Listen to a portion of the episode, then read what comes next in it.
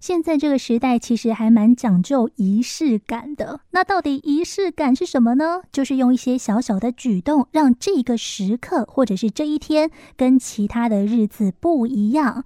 那天天都在过的家庭生活，我们又该如何让它从死水变活水，重新闪闪发亮，充满悸动呢？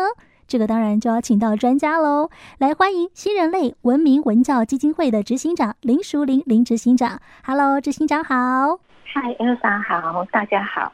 说到这个家庭，如果要有仪式感的话，我看你给我的资料说，我们神奇五小时又出来了。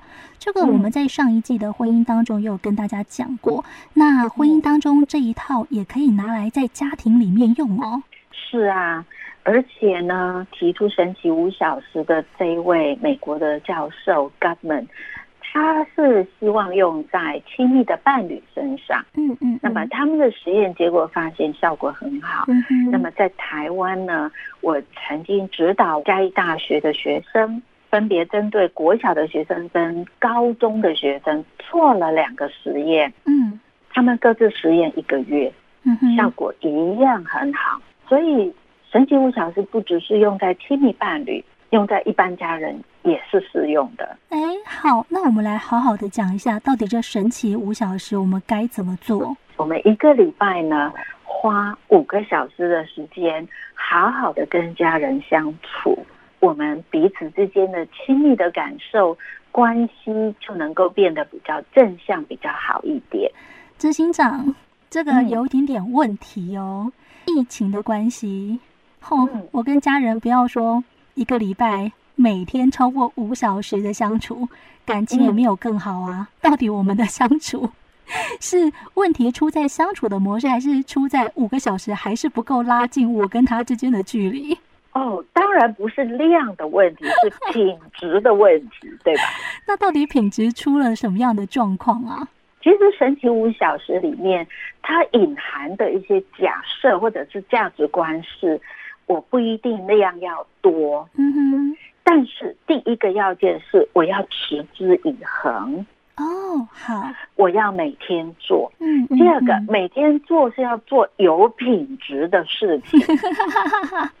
你不要每天做，然后浑水摸鱼，对不对？爱做不做的，好吧？嗯那这样子的话，到底这神奇五小时怎么做才会是对的，才是有效果的？是从早上出门开始，对不对？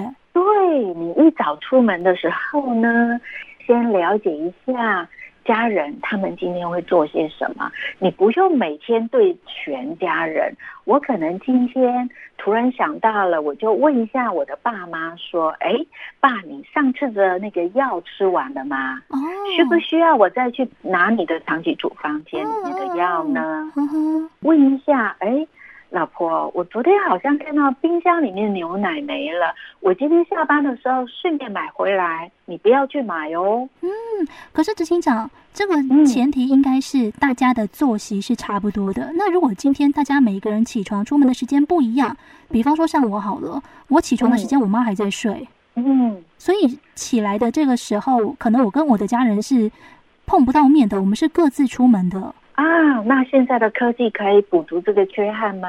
哦，我等他起床之后，我来问一下，今天有没有需要我回家顺路做什么，对不对？是，哎，所以有时候我们确实见不到面，嗯，但是我相信，只要我们是对家人在乎跟关心的这个前提之下，嗯，嗯，我们就会找到方法，找到时间，找到机会。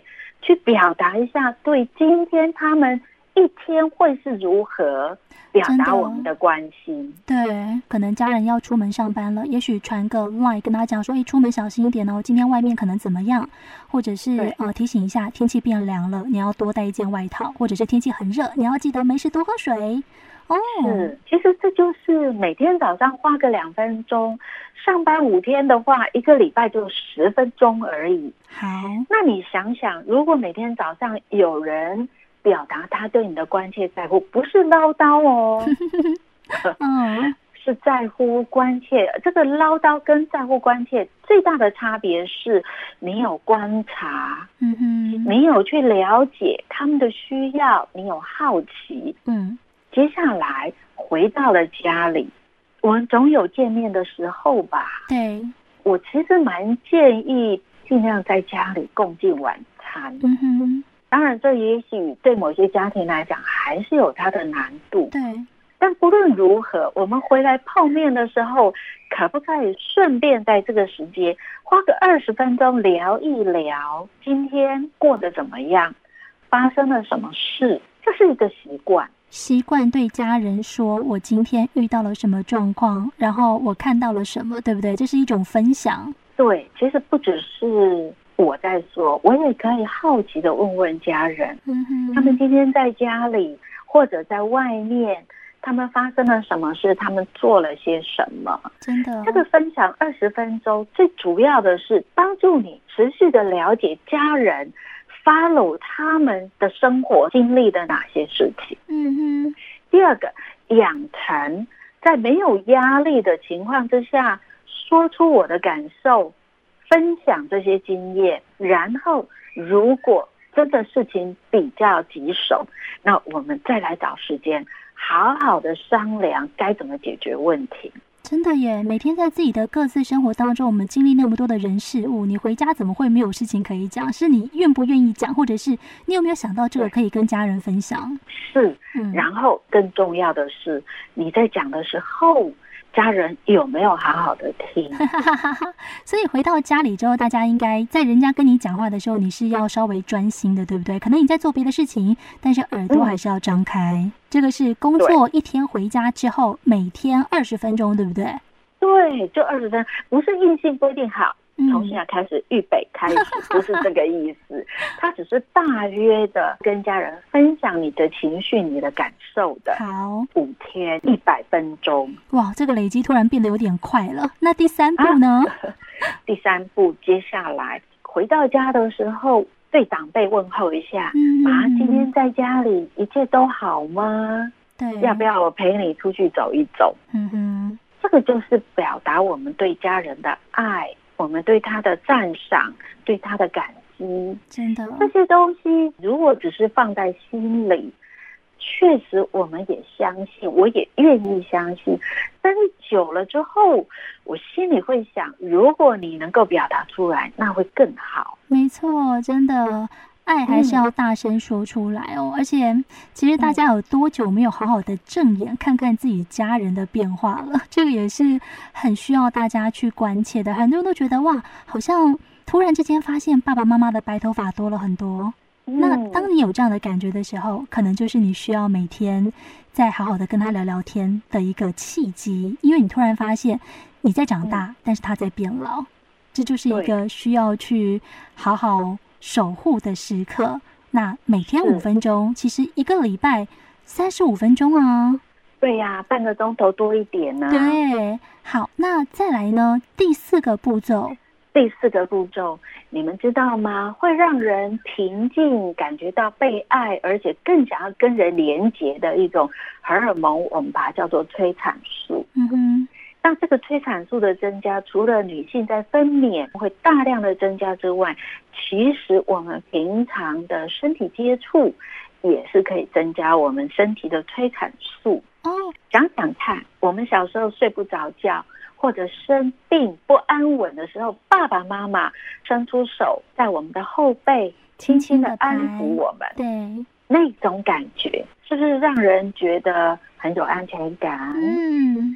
而且还要说不要停，不要停。没错，嗯，这些身体的接触、亲吻、拥抱、牵手，其实这个在我们人的每一个阶段都需要，只是对象不一样而已。嗯，而且我觉得也可能是因为年纪越大之后，大家真的对于爱这个。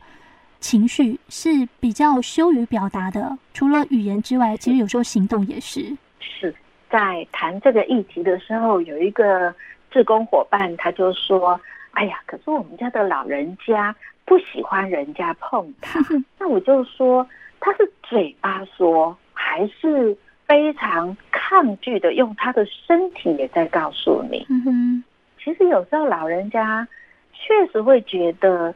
莫名其妙的，你去搂他、抱他，哎，没有一点心理准备，他会觉得怪怪的。没错。那我就鼓励这位自工的伙伴说：“你要不要试试看？先坐在他的旁边，然后伸出你的手，搂住他的肩膀，融化这一座冰山。对，他如果没有抗拒，你再跟他说：‘哎呦，好久没有抱抱妈妈了，或者抱抱爸爸了。嗯’老人家可能说：‘哎呦，不要啦。’久了他就习惯了。对，好，一天五分钟的肢体语言，其实也可以代替实际说出口的话，让家人知道，其实你真的还是很在乎他们，或者是你有很多的情绪，也许当下说不出口，但是一个拥抱，其实真的可以解决一切。不过走到第四步，每天花五分钟，加起来还是不到五个小时，哎，那第五步呢？啊，所以最后每一个礼拜花两个小时。总结一下这个星期里面跟家人之间的相处，嗯，然后想办法花两个小时跟家人在一起，不管是大扫除、购物，在家里跟孩子一起做很多的事情，嗯，真的，其实这些很简单的事情就是两个小时，总共加起来全部是五个小时。好。所以今天针对神奇五小时，我们很认真的告诉大家，在每天的早上啦、下班、放学回家，然后睡前，还有甚至一个礼拜花两个小时跟你的家人一起约会，我们都在进一步的告诉大家可以怎么做。希望大家不光是夫妻之间的感情要改善，家人之间的感情也希望大家可以透过神奇五小时越来越好。今天谢谢林淑玲执行长，谢谢。